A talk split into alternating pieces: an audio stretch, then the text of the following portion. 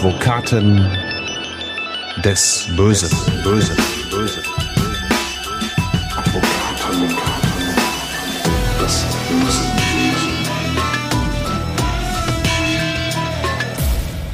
Herzlich willkommen zu Advokaten des Bösen, ein True Crime Podcast, in dem Strafverteidiger ihre eigenen wahren Fälle erzählen. Mein Name ist Simone Danisch, ich bin Journalistin, Radiomoderatorin und True Crime Fan und ich begrüße heute wieder Hans Reinhardt im Podcaststudio. Hallo. Ja, hallo Simone.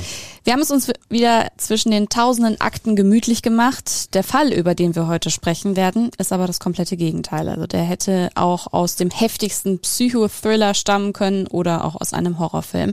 Eine unvorstellbare Tat, die im November 2020 passiert und der wir aber trotzdem versuchen, auf den Grund zu gehen. Und dafür geht es zu den Anfängen des Angeklagten, der dein Mandant geworden ist. Ja. Wir nennen ihn Tim. Für den Fall haben wir wieder einmal alle Namen geändert. Und zur Tatzeit ist Tim 20 Jahre alt. Bevor wir auf die Tat an sich kommen, Hans, gucken wir mal auf seine Vergangenheit. Ne? Und da zeichnet sich schon einiges ab, wie ich finde. Tim kommt nämlich aus sehr schwierigen Familienverhältnissen. Er wächst hier in Mahl, wo ja auch eure Kanzlei ist, mit Eltern auf, die unter psychischen Problemen leiden. Ja, seine Mutter war schon schwer an Schizophrenie erkrankt. Mhm. Das Ganze ist auch erblich. Die Familie ist deshalb insgesamt stark gehandicapt. Und ähm, man muss natürlich sehen, A, hat man ja gewisse Vorbildfunktionen, die nicht vorhanden waren. B, ist es so, dass er ja auch versucht hat, irgendwas zu lernen, aber er hatte ja auch große schulische Probleme. Mhm. Sonderschule war dann angesagt. Letztendlich hat er dann versucht, in einer Gärtnerei unterzukommen. Ähm, er ist, ähm, wenn man ihn äußerlich das erste Mal sieht, hat man den Eindruck von einem ganz normalen jungen Mann. Mhm. Sehr groß, sehr stark, sehr kräftig sieht auch ganz nett aus, also ist also kein, kein auffälliger Schlägertyp, sag ich mhm. mal. Ähm, das Ganze hat sich natürlich dann in völlig andere Richtung entwickelt, mhm. wie dieser Fall ja auch beweist. Ja, sein Vater ist äh, Bergmann und äh, geht auch vorzeitig in den Ruhestand wegen Depressionen und Angstzuständen. Also auch da zeichnet sich das so ein bisschen ab. Er lebt auch kurze Zeit in einer Pflegefamilie, also Tim, und äh, du hast es ja mit der Förderschule angesprochen und dann bringt er noch einige weitere Päckchen mit. Also er hat eine Hörschwäche, eine Sehschwäche, Autismus wird bei ihm diagnostiziert, ja. Sprachprobleme. Also es war auch später schwierig, mit ihm zu kommunizieren, auch aufgrund des Satzbaus und so ja, weiter. Ja, genau, genau, genau. Er, er, er lispelt etwas, mhm. ähm, er überschlägt sich manchmal beim Sprechen, also ein Mischmasch. Mhm. Ähm, es ist also schwer, ihm zuzuhören. Er kann auch keinen vollständigen Satz sagen. Mhm. Er fängt einen Satz an, dann wird er in der Mitte unterbrochen, dann beginnt ein anderer Satz. Ist also sehr schwer. Wenn man allerdings ihm längere Zeit zugehört hat, dann versteht man das schon. Aber man muss sich wirklich damit auseinandersetzen. Sehr, sehr hilfreich war deshalb bei den Gesprächen, dass gestattet wurde, dass seine Schwester dabei war. Seine mhm. Schwester ist eine sehr ihm sehr nahestehende Person, sehr nette Person, die sich wirklich für ihn eingesetzt hat und quasi so eine Art Dolmetscher. Funktion ausgeübt hat. Mhm. Also wenigstens eine Bezugsperson in der Familie. Ja. Ja, auch Tims IQ ist sehr niedrig. Der wurde mit 85 diagnostiziert, also befindet sich im niedrigen Spektrum.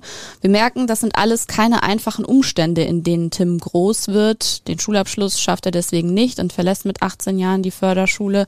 Viele Freunde hat er auch nicht auf der Schule gehabt. Er beginnt ein Jahrespraktikum in einer Gärtnerei, das hast du ja gerade auch schon angesprochen, und er arbeitet danach auch dort weiter bis zu seiner Tat. Und Tim hat vor allem ein ganz großes Hobby, Computerspiele. Wirklich von morgens bis abends. Und vor allem ein Spiel hat es ihm da angetan. Awaken Life heißt das. Und ich habe das mal gegoogelt, weil es mir persönlich überhaupt nichts gesagt hat. Ja. Awaken Life ist eine App und wird als 3D Live Simulation Game bezeichnet. Die Spieler kreieren sich ihren eigenen Avatar, den sogenannten Awaken, und können dann in der virtuellen Welt vor allem mit anderen Spielern interagieren. Das Unternehmen, das hinter Awaken Life steckt, wirbt mit einer World with No Limit Limits, also eine Welt, in der man alles und jeder sein kann, ohne Beurteilung, ohne Grenzen, ohne Limits. 200 Millionen User sind registriert auf Awaken Live. Das Spiel das hat so kein richtiges Ziel, außer halt diesen sozialen Austausch. Das erinnert mich persönlich so ein bisschen an interaktives The Sims Spiel. Das kennen vielleicht ja, die einen oder anderen noch. Das habe ich, daran habe ich auch gedacht. Ja, und ja. in diesem Spiel verliert sich Tim regelrecht, ne? Vielleicht auch, weil er da endlich aus seinem so schicksalshaften Leben flüchten kann. Oder was denkst du, Hans? Was hat Tim dir über das Spiel so erzählt? Ja, ja Tim hat sich eine eigene Traumwelt geschaffen. Mhm. Nämlich er hat sich innerhalb des Spieles Awaken Life eine eigene Familie geriert. Okay. So wie er immer eine Familie haben wollte. Mhm. Er war eine kleine Tochter Also er hat sich ein, äh, als ein Mädchen ausgegeben, mhm. Alter von zwölf Jahren. Ähm, dann hatte er einen Bruder, Eltern, dann hat man Familienausflüge gemacht, hat sich mit anderen Familien getroffen, wie das eigentlich so ganz normal in einem Familienleben stattfindet. Mhm. Das, was er eigentlich immer wollte. Ähm, da muss man aber auch wissen, dieses Spiel hat so auch seine Hinter Türen. Mhm. Ähm, es wird nämlich oft auch missbraucht von Pädophilen. Mhm. Das ist auch in der Gerichtsverhandlung besprochen und erörtert worden. Da waren mhm. auch Experten, die sich dazu geäußert haben. Mhm. Ähm, beispielsweise ganz interessant, dann gab es eine Episode, wo die künstlich geschaffene Familie sich an einem See traf. Man wollte da grillen und baden. Und dann kam eine andere Familie dazu. Und dann in dem Spiel legte er, also sie, er als Mädchen, mhm. äh, sich mit einem anderen Mädchen oder Jungen, das weiß ich nicht mehr genau, übereinander äh, in die Nähe dieses Sees mhm. und die versuchten dann da äh, sexuelle Spiele als Zeichentrickfiguren mhm. durchzuführen. So. Das äh, kam dann eben auch zur Sprache, was das denn sollte und so. Und dann kam dabei raus, dass oft eben ältere Männer im Alter von 60, 70 sich einen künstlichen Avatar schaffen, nämlich ein Mädchen im Alter von 10 oder 12, um, weil sie pädophil veranlagt sind, auf diese Art und Weise mit anderen Mädchen in Kontakt zu kommen. Mhm. Dann treffen die sich mit denen irgendwo und irgendwann kommt es dann dazu, können wir uns nicht auch mal privat irgendwo treffen, mhm. im echten Leben. Mhm. So ist es hier ja auch passiert. Mhm. Dem hat sich ja dann auch mit zwei, drei anderen Personen getroffen. Ja, genau. Tim gewinnt über das Spiel Freunde mit denen er nicht nur in-game, sondern zum Beispiel auch per WhatsApp kommuniziert. Das wird später für den Fall auch noch wichtig sein. Und dann kommt es zu der Tat am 9. November 2020. Und ich muss ganz ehrlich sagen, wie es schlussendlich zu der Tat gekommen ist, das wird mir nicht ganz klar. Ich konnte ja auch in die Akte reinschauen und vielleicht werden wir das auch nie wirklich vollends nachvollziehen können, was an diesem Tag in Tim vorgegangen ist. Was sich aber von dem Tag rekonstruieren lässt, er trifft auf einen Freund, einen Jungen aus der Nachbarschaft, den 13-jährigen Patrick das zeigt ja auch schon so ein bisschen, wie Tim gestrickt ist, ne? Wenn ich mit 20 Jahren mit 13-Jährigen befreundet bin. Ja. Und die beiden treffen sich im Discounter um die Ecke, quatschen so ein wenig, auch über eine Nachbarin, und zwar über die 27-jährige Jenny. Sie wohnt im Erdgeschoss des Nachbarhauses von Tim und beide Jungs, sowohl der 13-jährige Patrick als auch der 20-jährige Tim, die finden die junge Mutter eines Vierjährigen, ja, ganz hübsch, ne? Vielleicht ja. schwärmen sie auch ein wenig für sie. Aber näher gekannt haben sich Tim und Jenny nicht, oder? Oder was hat dir Tim über seine Nachbarin erzählt Nein. Hast. Tim hat ja keine Kontakte mit Älteren gepflegt. Mhm. Also man kannte sich vom Sehen, mhm. man hatte sich gegrüßt, wenn man sich mal zufällig auf der Straße begegnete. Das war ja ein Haus weiter. Äh, aber ansonsten gab es keinen Kontakt. Aber Tim fand sich schon ganz nett. Mhm. Ja. Kommen wir zurück zu dem Treffen von Tim und Patrick. Die beiden beschließen, zu Patrick nach Hause zu gehen. Bis 21 Uhr verbringen sie da gemeinsam Zeit und danach wird alles so ein bisschen schwammig. Also Tim macht sich erstmal auf den Weg nach Hause. Er wird später dann sagen, eine Stimme in seinem Kopf habe dann zu ihm gesprochen. Eine Stimme, die aus dem Spiel gekommen sei, mit dem er so viel Zeit verbracht hat, aus Awaken Life. Was hat Tim dir geschildert, was genau wie an diesem Tatabend passiert ist, Hans? Hat er da überhaupt genaue Erinnerungen dran? Er hat nur rudimentäre Erinnerungen und mhm. musste das selber wie ein Puzzle für sich wieder zusammenflicken. Ähm, er hat geschildert, dass er im Grunde eine Stimme hörte, die aus dem Computerspiel in irgendeiner Form sich verselbstständigte, dann zu ihm sprach, ähm, du musst töten. Mhm. Und ähm, das war für ihn zunächst völlig unglaublich, aber die Stimme war nachdrücklich, du mhm. musst das tun, du musst das tun, ich verlange das jetzt von dir. Ähm, Außerdem musst du ja selber auch mal sehen, wie das aussieht, wenn jemand stirbt. Nicht nur im Spiel, sondern das muss man auch in der Realität sehen. Das ist dann noch viel besser als in der virtuellen Welt. Oh mein Gott. So. Ähm, das ging ja dann sogar so weit, diese Stimme beherrscht ihn, also über Wochen. Mhm. Das ging sogar so weit, dass er eines Nachts mit einem großen Küchenmesser in der Hand vor dem Schlafzimmer seiner Eltern stand. Mhm. Also schon vor diesem Vorfall. Vor über diesem den wir Vorfall, einige Wochen vor diesem Vorfall. Mhm. Ähm, nur durch einen Zufall haben letztendlich die Eltern überlebt. Mhm. Und zwar musste die Mutter nachts zur Toilette gehen. Mhm. musste aufstehen, musste nachts zur Toilette gehen, ging an ihm vorbei. Darüber hat er sich dann plötzlich erschrocken, dass da jemand aus dem Schlafzimmer rauskam. Und da hat er es sein gelassen. Mhm. Da, hat er, da hat er sich dann durchgesetzt gegen diese Stimme und hat einen Rückzieher gemacht. Hat er zumindest gesagt, ja. Mhm. Ja, ja, genau. Aber es ist ja auch nichts passiert gegenüber mhm. seinen Eltern. Ja. Aber das Ganze schwelte weiter in ihm und brodelte und brodelte. Und diese, diese Stimme hörte einfach nicht auf und äh, forderte eben den Tribut. Mhm. Und dann am 9. November kommt es zu diesem Tribut. Erzähl mal, was äh, Tim dann genau tut. Ja, am 9. November passiert so etwas Schreckliches, das kann man kaum in Worte fassen und es stockt einem auch wirklich der Atem, wenn man das sich einfach mal so vorstellt. Mhm. Ähm, er geht nach draußen, ziemlich spät abends, ähm, klettert dann über den Zaun, sieht dort, dass das Badezimmerfenster leicht offen steht. Er kann das von außen öffnen, mhm. indem er mit der Hand da irgendwie durchgreift. Das Badezimmerfenster von Jenny. Mhm. Genau, Bade, genau. Dann klettert er in Jennys Badezimmer, begibt sich von dort aus zunächst in die Küche. Offensichtlich kannte er sich in der Wohnung aus. Er muss da schon mal drin gewesen sein. Er ging also zielgerichtet in die Küche, musste mhm. gar nicht suchen. Holt, vielleicht ist er da schon mal eingestiegen und eingeklettert, als sie nicht zu Hause war. Das ist so mhm. meine Erklärung. Jedenfalls holt er dann ein oder zwei Messer aus der Küche. Er hatte selber hatte noch ein Messer dabei, so ein Leatherman-Messer, ja, so, so, das ist so ein Messer mit Klingen und Werkzeugen, ah, Schraubenzieher, okay. äh, Flaschenöffner und all solche Dinge. Bisschen ähnlich wie so ein Schweizer Taschenmesser. Genau, wahrscheinlich mhm. hat er das benutzt, auch um da reinzukommen mhm. in, in, durch das Fenster. Jedenfalls ähm, hat er dann diese beiden Messer in der Hand, geht dann in das Schlafzimmer zu ihr. Ja, und dann wird es im Grunde sehr finster und man sucht im Ergebnis nach Erklärung, denn mhm. das Ergebnis seiner Handlung ist, dass er über 40 Mal auf Jenny einsticht. Ja, er sticht über 40 Mal auf sie ein, alles ist voller Blut. Dann meldet sich der kleine Junge. Jenny war nicht alleine, sondern mhm. der kleine Lennox war auch noch zu Hause. Der schlief in seinem Kinderbettchen, der meldete sich. Ja, und daraufhin begab er sich dann auch zu dem kleinen Jungen und stach auch auf diesen Jungen ein. Ähm, bis er keinen Laut mehr hörte. Mhm. Für sich war er der Überzeugung, der Junge wäre auch tot, war aber glücklicherweise nicht. Mhm. Und dann machte er noch Fotos. Er machte Fotos von dem, was er angerichtet hatte und versandte dann die Fotos an Freunde, nämlich an Freunde aus dem Chatkreis mhm. des Computerspiels.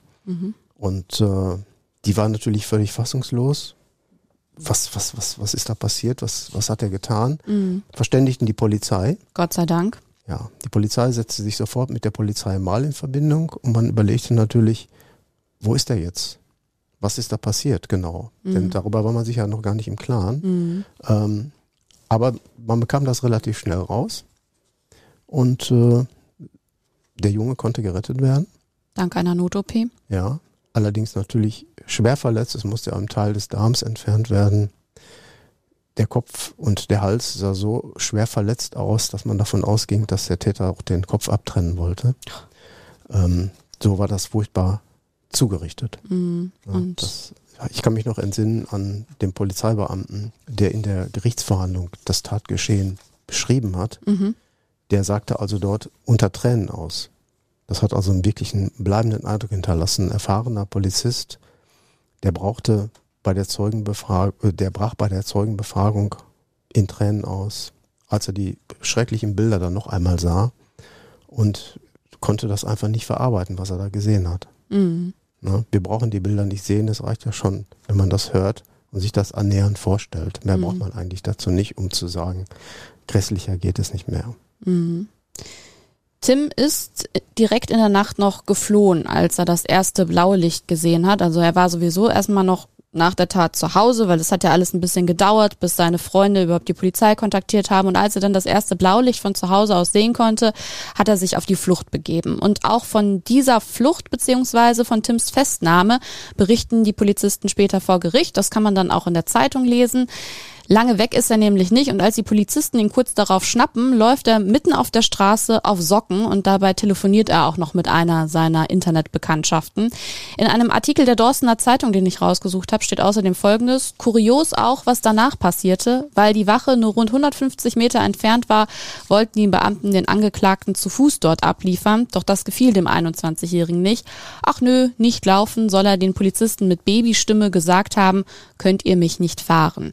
Ja, da sieht man auch, äh, wie Tim überhaupt psychisch verfasst ist. Kurz darauf kommst du ins Spiel, Hans. Du wirst Tims Strafverteidiger, übrigens gemeinsam mit deinem Sohn Jörn, der Ja. auch Anwalt ist. Äh, kurze Frage, wie ist das eigentlich so, wenn ihr beide zusammenarbeitet, Vater und Sohn? Ja, man ergänzt sich gut. Ne? Die, die junge Generation hat einen Blick auf Dinge, die sehe ich vielleicht nicht. Und dafür sehe ich andere Dinge, weil ich eben mehr Erfahrung habe als er. Also es ist eine, eine gute Zusammenarbeit. Das bringt eigentlich auch ein, eine Falllösung immer voran. Also das Vater-Sohn-Gespann, das funktioniert vor Gericht auch. Funktioniert hervorragend. Tim gesteht schnell und kommt natürlich erstmal in Untersuchungshaft. Was hast du dir damals gedacht, als du Tim das erste Mal gesehen hast und äh, als du seine Vorgeschichte auch gehört hast? Ja, ich habe mir gedacht, welch hoffnungsloser Fall. Denn äh, eins war klar, er war und ist schwer krank, was sich ja auch bestätigt hat, hat extrem viel Leid angerichtet und versteht das Ganze überhaupt nicht. Wenn man sich mit ihm unterhält oder wenn er redet, dann erzählt er von einer anderen Person. Also er verinnerlicht das Tatgeschehen überhaupt nicht, sondern er erzählt dann was ähm, und schiebt das Ganze so ein bisschen auf diese Stimme, die ihm da immer Befehle gegeben hat. Ähm, und ja, verharmlost das Ganze natürlich dadurch auch, aber ich sag mal nicht, nicht wissentlich, sondern weil er einfach gar nicht anders kann. Er ist nicht sehr gebildet, ist mehrfach gehandicapt, hat diesen Autismus und man hat ja im Rahmen der Gerichtsverhandlung versucht, eine Erklärung zu finden, was ist da passiert in ihm, was war eigentlich der, der Grund dafür, so plötzlich auszurasten. Äh, war es wirklich diese, diese Fremdsteuerung, diese Avatar-Version, die er da abgegeben hat? Oder steckte was anderes dahinter, über das er vielleicht gar nicht reden wollte? Und dann tauchte eben, weil dieses Computerspiel ja auch diese versteckte pädophile sexuelle Komponente hat, tauchte natürlich dann auch auf, war das Ganze vielleicht eine fehlgeschlagene Vergewaltigung. Nach dem Motto, er dringt ein, er hatte sich in die Jenny verguckt und steht dann da vor ihr und sie fängt, und das hat er immer gesagt, die hat so laut geschrien, ich wollte nur, dass sie aufhört. Die schrie und schrie und schrie, die hörte gar nicht mehr auf zu schreien. Ich wollte, dass sie still ist und da habe ich dann auf sie eingestochen.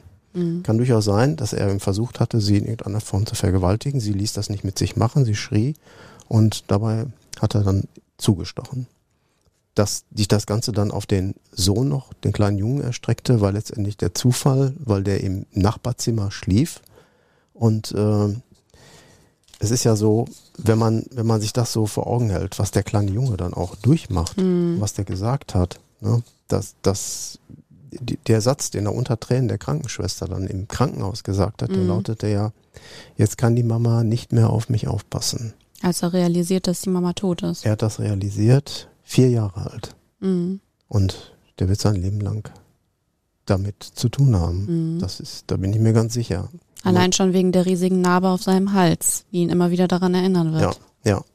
Man hat ja die, man hat ja an diesem Tag eine Konstellation gehabt, wo sich im Grunde drei Leben zufällig gekreuzt haben, die alle auf irgendeine Art vernichtet worden sind. Ja, da ist die Jenny, das Opfer, die ist tot. Da ist der kleine Junge, der für sein Leben gezeichnet ist und damit vielleicht gar nicht mehr klarkommen kann. Und da ist er, der Tim, der wahrscheinlich sein Leben in der Psychiatrie verbringen wird. Das ist wirklich schicksalshaft. Anfang Mai startet der Prozess vor dem Essener Schwurgericht an der Jugendkammer. Der Auftakt wird natürlich auch von der Presse begleitet. Der Fall hat deutschlandweit Schlagzeilen gemacht und auch im Radio wird über den Fall und den ersten Tag vor Gericht gesprochen. Nach einer tödlichen Messerattacke in Malbrassat steht ab heute ein 21-Jähriger vor Gericht.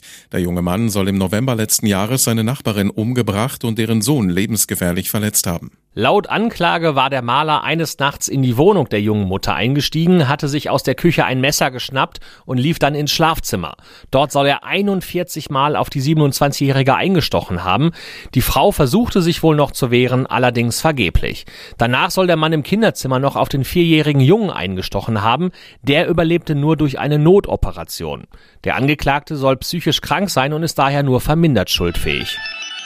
Du und Tim berichtet vor Gericht erstmal von den Stimmen in seinem Kopf, vom Verschwimmen von virtueller Welt und realer Welt und von der Aufforderung, einen Menschen zu töten in echt. Das haben wir auch vorhin schon kurz angeschnitten. Ein Psychiater hat für den Prozess Tim ja auch begutachtet, Hans. Und diese Theorie der Fremdsteuerung durch Stimmen im Kopf und einen mysteriösen Avatar, das hat er alles so ein bisschen angezweifelt. Ne? Der hat das angezweifelt, weil er einfach gesagt hat, dafür gibt es keine objektiven Anhaltspunkte. Mhm. Der sagt das zwar so, wenn man das unterstellt, dass das so war, nun gut, aber die Frage ist, kann man einfach alles so unterstellen oder muss man das ein bisschen hinterfragen? Und äh, der Psychiater war eben der Meinung, wenn den Tim etwas triebhaft übermannt, dann kann er sich nicht mehr steuern. Mhm. Dann rastet der völlig aus, hängt mehr mit seinem Autismus zusammen. Mhm. Ja, das ist ähm, eine schwierige Erkrankung, die einfach auch keine Handlungsalternativen für ihn zulässt. Wenn er was will, dann will er das. Mhm. Und wenn da irgendwas dagegen steht, dann rastet er aus. Mhm. Ja, das hat er auch mehrfach zu Hause so gemacht. Das äh, wurde aus seinem Bekanntenkreis geschildert. Und äh, ja, wir kennen ja, oder was heißt wir, ich weiß nicht, ob man diesen Fall Rainman noch kennt. Das ist ein bekannter Fall, wo es auch um diesen Autismus ging, mhm. glaube ich. Ich glaube mit Dustin Hoffmann, genau, der ja. einen Autisten gespielt, ne, so, der so, so ein Mathematiker, Genie war, sich gut Zahlen merken konnte und dann irgendwie beim Roulette-Spielen da äh, eingesetzt wurde. Äh, der dann aber auch irgendwann, wenn irgendwas nicht so klappte, wie er wollte, dann schrie der und setzte sich in eine Ecke und, und weinte nur. so muss man das hier auch sehen. Mhm. Ja? Und dann kann man, wenn man das nicht kennt, damit überhaupt nicht klarkommen. Mhm. Die Schwester, seine Besuchsperson, die ihm auch da wirklich geholfen hat, die, die kannte das. Die konnte damit klarkommen. Die sagte, da muss man erstmal runterfahren, muss man ganz ruhig sich mit ihm auseinandersetzen und dann, dass die Luft wieder rausgeht irgendwie. Mhm. Wie so ein aufgeblasener Ballon, der dann wieder in sich zusammenfallen muss. Mhm. Am Ende werden wir wohl nie endgültig wissen, warum Tim die Tat wirklich begangen hat. Wir können nur sehr viel spekulieren. Tims Tat ist durch und durch einfach furchtbar, da sind wir uns, glaube ich, alle einig. Das wird in den Aussagen vor Gericht deutlich, das wird bei den Reaktionen von Staatsanwaltschaft und Richtern deutlich. Ja, es wird an dem Schicksal des kleinen Lennox deutlich, da haben wir drüber gesprochen. Hans, also mir ist klar, dass du natürlich deinen Job mit bestem Wissen und Gewissen machst. Und ich merke ja auch an deinen Erzählungen heute, dass das alles nicht spurlos an dir vorbeigeht. Aber wie geht man damit um? Du bist ja selbst Vater, wie wir wissen. Also ja, so eine furchtbare Tat und dann hört man dieses Schicksal von dem kleinen vierjährigen Lennox. Das trifft einen dann schon hart in dem Moment. Ja, sicher. Man, man, das, das eine ist die Arbeit und mhm. man ist natürlich auch Mensch. Und äh, wenn man das so mitkriegt, äh, dann, dann äh, ist das wirklich schwer verdaulich. Mhm. Und ähm, ich hoffe nur, dass dem Lennox geholfen wird, ähm, dass er nicht in eine ähnliche Falle tappt. Das ist ja oft so, wenn kleine Kinder im Kleinkindalter irgendwas ganz Schreckliches erleben, dass sich das später, wenn sie erwachsen sind, zum Problem entwickelt. Mhm. Und zwar dann, wenn keine ärztlichen Maßnahmen, keine therapeutischen Maßnahmen durchgeführt mhm. worden sind. Das weiß ich nicht, was da jetzt gemacht wird. Mhm. Lennox lebt ja jetzt bei seinem Vater und wir hoffen einfach mal das Beste. Das Urteil Ende Juni 2021 spricht auch eine deutliche Sprache. Neun Jahre Jugendstrafe wegen Mordes und versuchten Mordes mit gefährlicher Körperverletzung. Außerdem wird die unbefristete Unterbringung in einer psychiatrischen Einrichtung angeordnet. Wie bewertest du rückblickend dieses Urteil? Ja, das Urteil ist letztendlich auf den Punkt gebracht, auch richtig. Mhm. Ähm, man muss sehen, wichtig ist eigentlich der zweite Teil, nicht nur die Verhängung der Strafe, sondern die Unterbringung im Maßregelvollzug. Mhm. Denn das ist ein Fall, der gehört dahin. Der hätte im Gefängnis nicht zu suchen. Der war ja die ersten Wochen in der Justizvollzugsanstalt, war ein völliger Fremdkörper da, mhm. wusste gar nicht, was er da machen sollte, wo er ist und ist natürlich auch im Gefängnis täglich Gefährdung anderer Häftlinge ausgesetzt. Mhm. Wenn die das erfahren, was er da gemacht hat, dann ist es wahrscheinlich für ihn auch schwer, im Gefängnis überhaupt zu überleben. Mhm. Äh, im Maßregelvollzug ist man in einem psychiatrischen Krankenhaus, da ist das ganz anders geregelt. Da ist man Patient und kein Häftling. Mhm. Und wenn es einem gelingt, dass man die Zeit der Unterbringung übersteht, wird diese Zeit auf die Strafe angerechnet und man hat sogar die Chance, auf zur Hälfte der verbüßten Strafe auf Bewährung entlassen zu werden. Mhm. Das ist also der Extremfall. Das ist der Fall, wenn er von den neun Jahren viereinhalb Jahre psychiatrisch behandelt wird und die Psychiater zum Ergebnis kommen, es kann verantwortet werden, dass er wieder nach draußen kommt, mhm. dann kann die Reststrafe zur Bewährung ausgesetzt werden. Das macht ja keinen Sinn, jemanden erst zu behandeln, dann wieder ins Gefängnis zu stecken. Das stimmt, ja. So, ne, das das äh, macht man in der Regel auch nicht. Mhm. Also ist der Paragraph 63 hier für ihn auch ein ganz wichtiger Anker. Mhm. Andererseits muss man sagen, der Paragraph 63, die Unterbringung in einem psychiatrischen Krankenhaus, ist aber auch eine der gravierendsten Sanktionen in unserem Strafrechtssystem. Mhm. Es ist keine Strafe, es ist eine Maßregel, allerdings mit offenem Ende. Mhm. Und in vielen Fällen ist das ein echtes lebenslänglich. Mhm. Man muss sehen, bei dem Erwachsenen ist ja lebenslänglich in der Regel durch 15 Jahre begrenzt. Ja. Gibt es ein Urteil vom Bundesverfassungsgericht, das gesagt hat, äh, lebenslänglich ist nicht ein Leben lang. So, sondern es muss kürzer sein, weil auch der schlimmste Täter ein Recht haben muss auf Resozialisierung. Das ist letztendlich Ausschluss unseres Rechtsstaatsprinzips. Und wir haben dann die Möglichkeit, hm, wie gesagt, nach 15 Jahren Antrag auf Begnadigung zu stellen. Der Untergebrachte kann das nicht. Beim Untergebrachten wird zwar in regelmäßigen Zeitabständen, ein oder drei Jahre, einmal ein mhm. Kurzgutachten, dann längeres Gutachten, äh, die Situation geprüft, wie es aussieht. In der Regel sagt man aber, es ist schwierig, jetzt die Verantwortung zu übernehmen, dass er entlassen wird, also bleibt er erstmal hier. Mhm. Und bei einem Fall, wie der Tim ihn mit sich rumträgt, mhm. wage ich zu bezweifeln, dass er innerhalb der nächsten zehn Jahre entlassen wird. Mhm. Ich kann mir sogar vorstellen, dass er nie entlassen wird. Mhm. Nämlich wegen seiner Handicaps. Er hat den Autismus, er hat diese, diese geringe Bildung, IQ von 80 bis 85 sind also Dinge, da kann man nicht viel mit ihm machen. Mhm. Er ist gar nicht in der Lage zu begreifen, was er getan genau, hat. Genau, genau. Man kann ja nur jemanden irgendwann mal entlassen, wenn er die ganze Tat abgearbeitet hat, also begriffen hat, was er getan hat, damit wirklich ins Reine gekommen ist für sich und irgendwo so viel an ihm aufgebaut worden ist, dass sowas sich nie wiederholen mhm. wird. Das ist äußerst schwierig bei einem derartigen Täter und ohne gutachterliche Verordnung bleibt man also drin. Mhm. Mit anderen Worten, wahrscheinlich ist es ein echtes Lebenslang. Mhm. Aber er selber fühlt sich da wohl. Mhm. Er sagt ja, ich kann gar nicht alleine zu Hause leben. Ich wüsste nicht, wie ich Miete bezahlen sollte. Ich wüsste nicht, wie ich eine Wohnung sauber mache. Wie soll ich einkaufen gehen? Das ist mir alles irgendwo abgenommen mhm. worden von Eltern. Er hat ja schlichtweg sein, sich um sein eigenes Leben überhaupt nicht kümmern müssen. Mhm. Das haben andere für ihn gemacht, sodass er den ganzen Tag vor dem Computer sitzen konnte. Hm. Das ist jetzt also Tims Schicksal, ein Schicksal, das unheimlich viele Parallelen auch zu einem Fall aus direkter Nähe hat. Und das ist auch schon fast unheimlich. Ne? Es geht um den Fall von Marcel H. aus Herne, auf den ich anspiele, Hans. Genau. Marcel H. aus Herne ist ja ein Fall, der auch Schlagzahlen, ich ja. glaube weltweit Schlagzahlen gemacht hat. Da gibt es auch deutliche Parallelen. Der 19-Jährige hatte im März 2017 zunächst einen neunjährigen Nachbarsjungen und dann auf seiner Flucht anschließend noch einen 22-jährigen früheren Schulfreund bestialisch getötet. Da gab es dann Fotos mit über 120 Messerstichen, die da aufgetaucht sind, im Internet aufgetaucht sind, wo viele Leute auch mit Abscheu abgewandt haben. Und in diesem Mordfall hatten eben auch virtuelle Charaktere aus Computerspielen eine bestimmte Rolle, wie diese japanischen Manga-Figuren oder diese Animes, wie sie heißen, Animationsfiguren. Und dieser Marcel aus Herne ist dann im Januar 2018 zur lebenslänglichen Freiheitsstrafe verurteilt worden. Mhm.